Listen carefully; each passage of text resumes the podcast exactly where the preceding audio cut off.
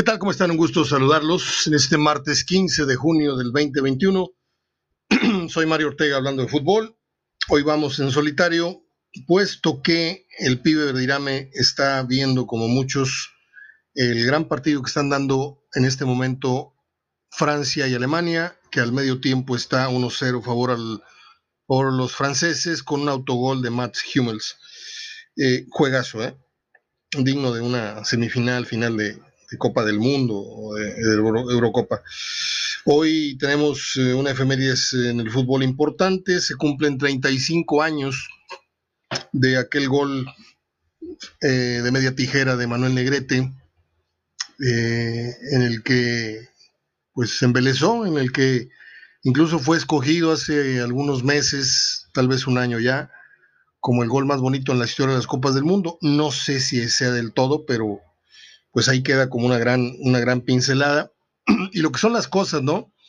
Manuel Negrete fue un gran jugador, eh, pero este gol le ha dado una notoriedad y le ha dado una vigencia y le ha, le ha abierto muchas puertas en lo comercial, en lo político, en fin. Un abrazo a Manolito, con el cual estamos frecuentemente en contacto a través del Messenger de, Facebook. Eh, Funes Mori ya es mexicano. ayer, perdónenme, ayer recibió la papelería que lo acredita como ciudadano mexicano. Y pues ya prácticamente es un, una cuestión de horas, un protocolo pues que ya todo el mundo sabía que está por cerrarse eh, el llamado de el Tata Martino a la selección nacional y con ello se va a abrir, si no es que ya se abrió el gran debate de si debe o si no debe, que si los extranjeros, esto siempre ha venido ocurriendo desde Gabriel Caballero para acá, ya hablamos de este tema en anterior programa, no fue el primero, antes hubo otros eh, en, otro, en otras épocas, muchos, muchos años antes, casi 100 años antes ya empezó con este tema de la naturalización para ingresarlos a la selección mexicana. Ya dimos los nombres, pero pues siendo muy francos, los jugadores extranjeros ciertamente han marcado una diferencia en la liga, pero no siento que lo hayan, plasmado del todo en su inclusión en selección nacional mexicana. Vamos a ver cómo le va a Funes Mori con la opinión pública, en la cual siento que tiene ya eh, la opinión muy dividida, unos a favor, otros en contra, y la verdad es que es curioso este llamado porque, bueno, de darse, ¿no? Todavía no oficial, pero se sabe que, que así va a ser.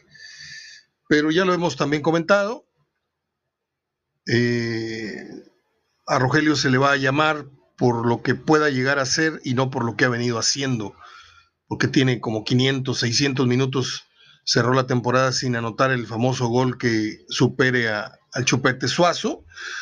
Eh, y esto pues viene, viene para muchos siendo una, una, incongruencia. ¿Cómo llamas a un jugador en tan mal momento? Entonces caemos en otra, en otra polémica, ¿no? La selección es para jugadores que ya comprobaron un nivel o que están en mejor momento. Yo creo que lo segundo, de acuerdo a lo que nos ha dicho la historia, yo creo que es más por lo primero, yo creo más en un jugador que ha mostrado a lo largo de los años un cierto nivel y no en un jugador que pues un día anda de vena y luego lo llamas a la selección siendo extranjero y pues no, no da por muchas razones otros ni siquiera son utilizados, como ya lo dijo Juan Reina en su momento, Lucas Lobos, también Álvarez muy poco, Matías Buoso, por ahí metió un gol importante, pero no pasó gran cosa con él, Guille Franco dos mundiales, no tuvo suerte, ese era buen jugador y aparte fue en buen momento, pero a la vez no tanto porque llegó lesionado al Mundial de Alemania. En fin, yo creo que pues Funes Mori debe de poner un borrón y cuenta nueva. Ciertamente cerró muy mal el torneo, pero debe de renacer en él la esperanza y una mentalidad reforzada, renovada, para tratar de, aprovechar este llamado, porque eh, lo que se está jugando el Tata, eh, Martino, con este llamado es, es muy, muy importante. Ya dejó ir a Ormeño a la selección peruana, no optó por llamarlo y la, la, Confederación Peruana de Fútbol en Gareca dice sí, vente para acá, quién sabe si va a jugar. Eh, estamos en plena Copa América, pues, pero no, no, lo hemos visto. Yo no he visto la selección peruana, debo decirlo. ¿Y quién ha visto Copa América y quién ha visto Eurocopa? Si están totalmente vetadas de señales abiertas, eh, salvo la gente que tiene esa, esa ese privilegio, esos sistemas de cable, etcétera, o de plano como Verdirame, con el cual acabo de hablar, que me dice, Marito, este, lo dejamos para más tarde. Le dije, bueno, mejor te llamo mañana y grabamos temprano para dejarlo eh, que vea a gusto eh, el partido, porque más tarde también hay, hay, más fútbol, creo. Eh, cerramos el tema de Funes Mori y eh, vamos a pasar a, lo que muchos quieren, que es eh, cómo está el tema de las altas y las bajas actualmente en el fútbol mexicano. Eh, Atlas no tiene altas, dejó ir a Víctor Malcorra, mediocampista, dejó ir a Marcelo Javier Correa, delantero, se desprende de Armando Escobar, defensa, y es todo. Hasta el momento lo que concierne al Atlas el San Luis, al momento, muchos rumores, pero no tiene altas. Deja ir a Ian González, delantero, a Leonel Rocco, que fue su entrenador, a Nicolás Ibáñez, delantero. parece buen, buen jugador Ibáñez, ¿lo recuerda usted? Y paremos de contar. Eso es lo que tiene que ver con San Luis. Las Chivas dan de alta a Pavel Pérez, mediocampista del Tepatitlán. Eh, y como bajas tiene a José Madueña, defensa, se va, está transferible, y Carlos Cisneros, mediocampista, también transferible. Eso es lo que eh, está pasando ahorita con, Chivas en, en, materia de jugadores altas y bajas. Cruz Azul solamente tiene una baja, ninguna alta. Es Elías Hernández, mediocampista, que regresa al León. Ciudad Juárez lo sabemos, tiene como alta a Ricardo Ferretti, también a su presidente Miguel Ángel Garza. Como bajas tiene a pues, el que deja el puesto para Miguel Ángel Garza, que fue Memo Cantú, presidente del equipo. Y todavía está en veremos lo de Hugo González, que por cierto hoy se presentó en el barrial, cosa que no fue de mucho agrado, pero muchos rayados ver la imagen. Pero se, supuestamente ya es un ya es un strike cantado la llegada de Hugo González al equipo, a las filas del Tuca Ferretti. El León, el León anuncia eh, que se va eh, Nacho Ambriz, como ya lo sabemos, y llega al cargo de director técnico Ariel Holland, llega Elías Hernández y llega del Puebla Santiago Ormeño. En tanto que se van Nacho Ambriz, Jairo Moreno, defensa, y Rubén González, mediocampista, eh, que tengo entendido que se va al Necax. bueno, seguimos con Mazatlán. Eh, llega Beñat San José, un técnico español, en lugar de Tomás Boy, ya hablando de las bajas, se va Rodrigo Millar, mediocampista que termina su contrato, Israel Jiménez finaliza su contrato, el piloto Jiménez, Efraín Velarde, que regresa a Pumas, y Luis Mendoza termina su contrato, además de Cándido Ramírez, que finaliza su contrato también. El siguiente equipo es, eh, permítame, el Monterrey. Monterrey tiene como altas hasta el momento a Héctor Moreno y a Esteban Andrada, que ya ha confirmado. Yo no me atreví a dar jamás como oficial esto porque yo no veía ninguna publicación, pero ya cuando vi al portero en el video decir que ya estaba todo arreglado, que espera estar en unos días, ya, eh, yo puedo decir que, oficialmente y, formalmente ante, ante la gente, porque pues rumores puedo difundir muchos, pero no, no es mi, no es mi línea. Se van del Monterrey Nico Sánchez, Y sí que, sí que entró la escoba el Monterrey, ¿eh? Se va Nico, se va Layun, se va Avilés, se va Hugo González, supuestamente, yo quiero pensar que se da, como les dije, el paso a Bravos, se va a Queloba, que desde que llegó les dije, aquí no funciona, ese muchacho está muy verde, se va Jonathan González al Necaxa a préstamo y Aqueloba supuestamente pasa al fútbol de los Estados Unidos con el equipo de Nashville.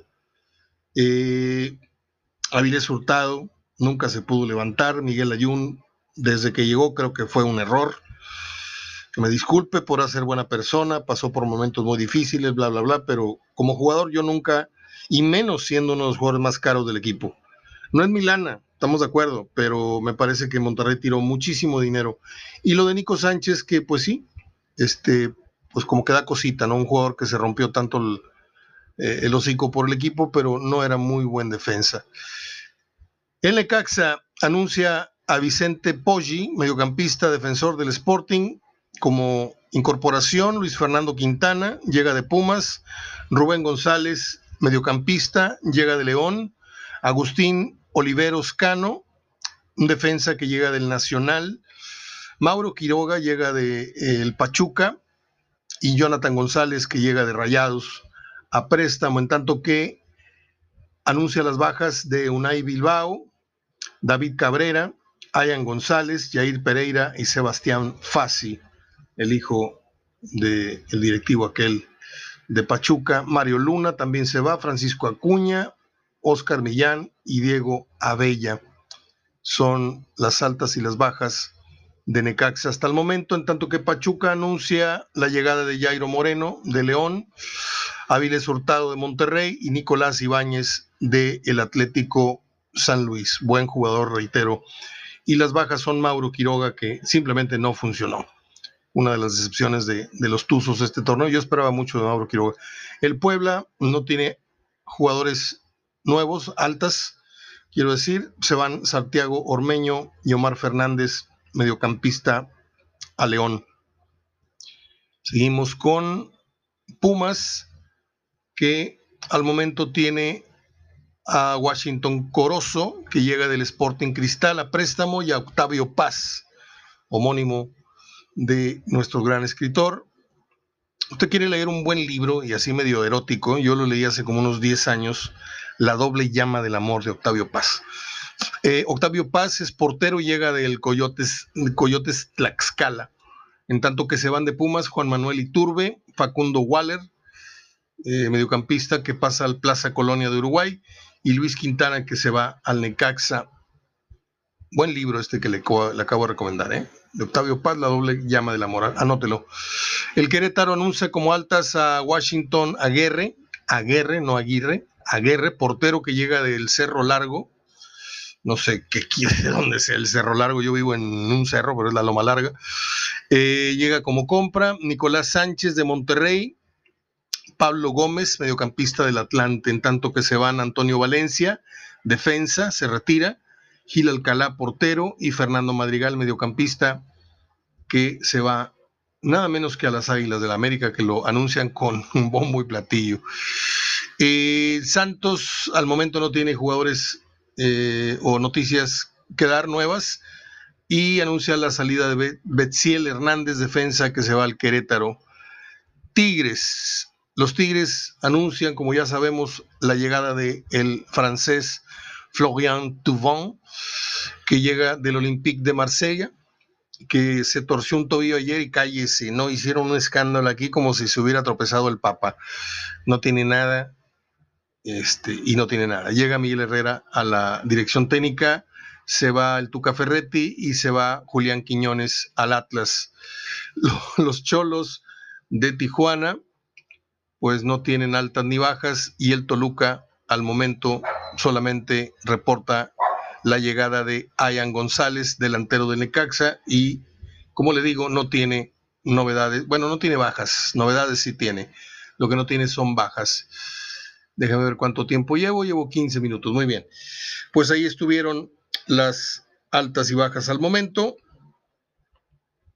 Hoy amanecimos con una agradable imagen. La publicamos en el blog HDF de Eriksen, jugador danés que nos hizo pasar momentos un poquito desagradables al ver que se desvanecía y tal vez ya ha muerto en el campo, de hecho lo estuvo por momentos según los médicos.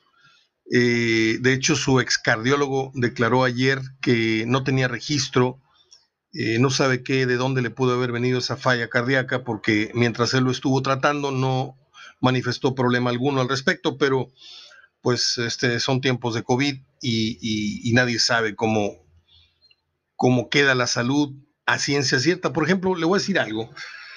Eh, y, soy muy, muy sincero con usted. Yo en este año y fracción que llevamos de, de, COVID, yo estoy casi seguro que ya tuve. Este, no al grado de hospitalización y mucho menos, pero recuerdo haber pasado por lo menos dos etapas en donde me, sentí, me he sentido muy, muy raro y hasta muy mal.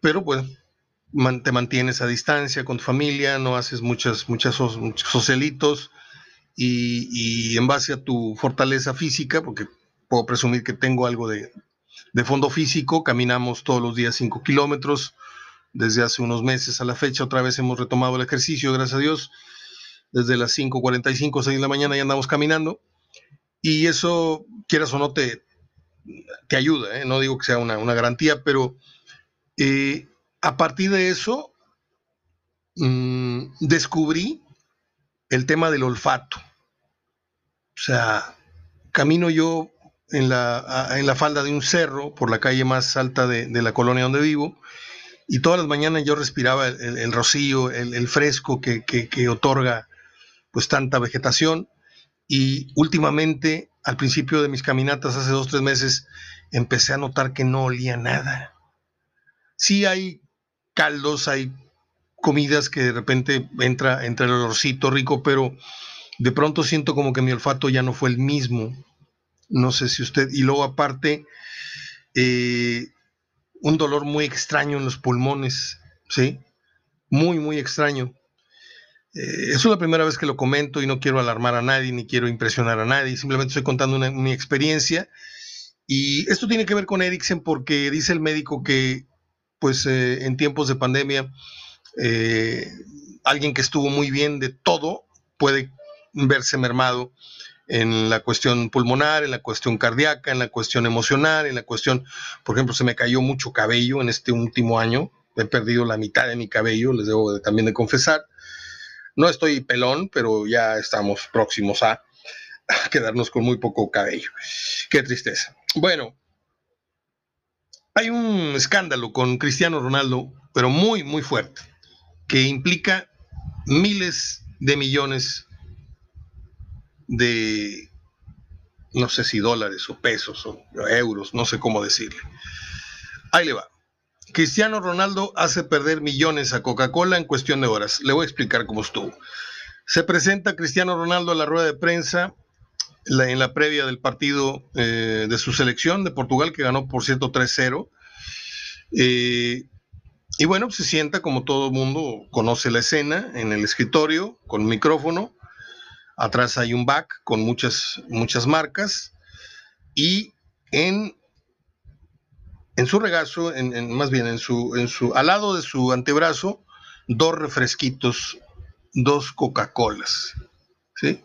Entonces, este gran jugador y gran y, petulante persona, este, por más que quiera hacerse el, buena onda, es muy petulante eh, Cristiano Ronaldo, toma las Coca-Colas, la retira y, acerca una, botella de, agua y dice, Coca-Cola no, agua. En primer lugar, él no tiene ningún derecho si no las va a consumir, tampoco las muevas de ahí, porque por algo el patrocinador pagó ese sitio específico, estratégico. Y ahora, como le digo, se da a conocer que la conferencia de prensa donde veríamos y escucharíamos las palabras del astro portugués Cristiano Ronaldo previo al debut de la selección de Portugal en la Euro era más que esperada y aunque para los medios dio mucho para hablar, no lo fue para Coca-Cola, un gesto que marcaría una caída impresionante para la compañía de bebidas. Las, acciones de Coca-Cola se mantenían en los 56.10 dólares, sin embargo, luego de que Cristiano Ronaldo retirara las botellas, las acciones bajaron a 55.22. Es decir, que la compañía estadounidense pasó de valer 242 mil millones a 238 mil millones, equivalente a una pérdida de 4 mil millones. Esto por el acto de haber retirado y haber dicho Coca. Digo, yo estoy totalmente de acuerdo. Este, todos hemos tomado Coca-Cola. Yo entré en una etapa en la que me doy permiso de tomar uno o dos botes a la semana y lo demás es puros. De hecho, voy a Walmart y compro un paquete de 40, 50 botes de agua y estoy tome y tome y tome, tome agua y me ha dado muy buen resultado para eso eliminar toxinas y bajar de peso. Este, pues ahí está. Vamos a ver si, si sale ileso, si alguien le dice algo, si se merece una multa por parte de las autoridades de la, de la UEFA, porque tú no puedes, es como, le voy a poner el ejemplo, tú no puedes llegar al córner y agarrar una de las mantas, estas que están en el pasto. Si te estorba, bueno, pues la doblas así tantito, pero no puedes agarrarla, hacer la bola y tirarla a un lado y desaparecer de tajo, porque fue lo que hizo Cristiano. Desapareció las Coca-Colas de la toma y puso un bote de agua. Eh, sí, si te estorba en el tiro de esquina o un portero que tenga al lado de la portería este, esa, esa, esa cartulina que va en el pasto, tú no tienes derecho a mover nada de la publicidad estática que hay en el campo. A menos, repito, que te esté estorbando para algún procedimiento, algún corner, algún... Entonces yo creo que esto le debe de valer a, Cristiano una sanción. Eh, y Coca-Cola debería ir con todo. Y mire que no soy pro Coca-Cola, porque sabemos lo dañino que es ese refresco y, y, muchas cosas que pasan con esa marca, pero mejor ahí le paro. No vaya a ser que un día nos este, brincos dieras. Bueno, ahí la dejo. Luis Montes es denunciado por vecinos por fiestero. Y pues esto, como que atando cabos, dices tú, ah, con razón anduvo tan mal el torneo pasado. Sí, porque no fue el torneo de León y menos lo fue el de Luis Montes y ahora se sabe que han dado un poco desbalagado. Fue mucho campeonato, fue mucho elogio, fue mucho el mejor jugador del de México y, y como este no hay ninguno y que no sé qué, que no sé cuánto. Y pues terminas a esa edad, terminas por marearte. Perdón, pero es muy difícil esos cañonazos de vanidad, esos cañonazos de dinero. No sé si el tipo, el chamaco esté casado no tenga esté casado, pero incluso casado, pues las mujeres no, no, no faltan. Y, la fiesta menos. Y pues ahí está siendo balconeado por los vecinos diciendo que las fiestas de, Luis Montes son estruendosas, estruendosas y hasta muy altas horas de la noche. El tema de Florian Tubán, que se lastimó, comillas, ayer, sí tiene fondo, no por lo que le ocurrió ayer, repito que es nada, sino porque esto lleva inmediatamente a los archivos y Tubán viene de una lesión en julio de 2019 eh, que se recupera y vuelve a recaer en septiembre de 2019 y estuvo de septiembre, una operación de tobillo, de septiembre a marzo del 2020. ¿Sí? Entonces, aguas. Yo no voy a hablar ni, ni, a favor ni en contra, para que no se me vayan a ofender mis amigos tigres. Yo no sé de qué tamaño es el crack que trajeron. Yo sé que las etiquetas y el costo hablan de un producto muy caro. No me como el, anzuelo ese de que fue campeón del mundo. Pues eh, pregúntenle a, Celada eh, a la Volpe si se, si se sienten campeones del mundo, si no vieron un solo minuto. Eh, si formas parte de un contingente, de un equipo, de un grupo que, que, alcanza un objetivo tan grande, pero pues no, no, no, estuviste ni como suplente, eras suplente del suplente. Entonces, el caso de, de eh, yo no sé, yo no sé qué tanto de mercadotecnia compró Tigres y yo no sé qué tanto futbolista compró Tigres, es lo que quiero decir. Yo hasta no ver, no juzgar. Lo que sí es que tú te pones a ojear su eh, historial médico, su historial clínico, y es como cuando compras un coche.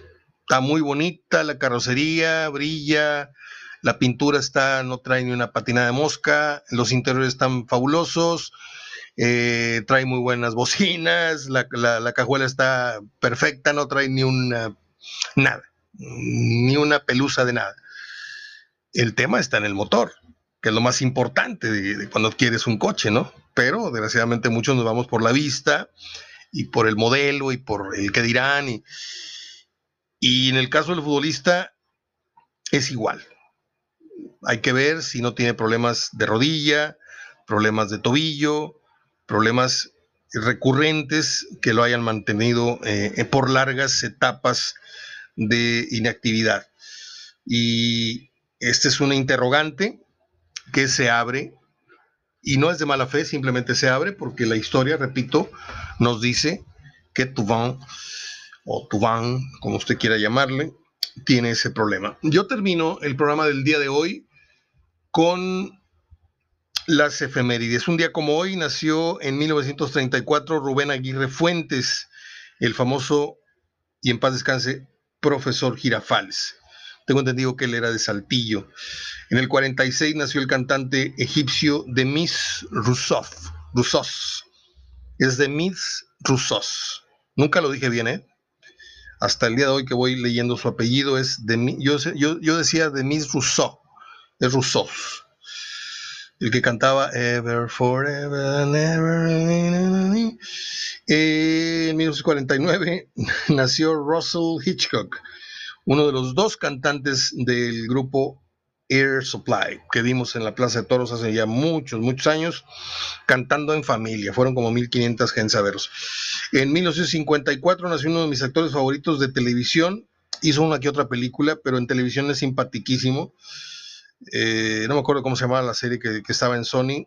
Jim Belushi, hermano de James Belushi, eh, hizo una película muy buena, muy agradable para niños, adultos, niños y grandes, chicos y grandes.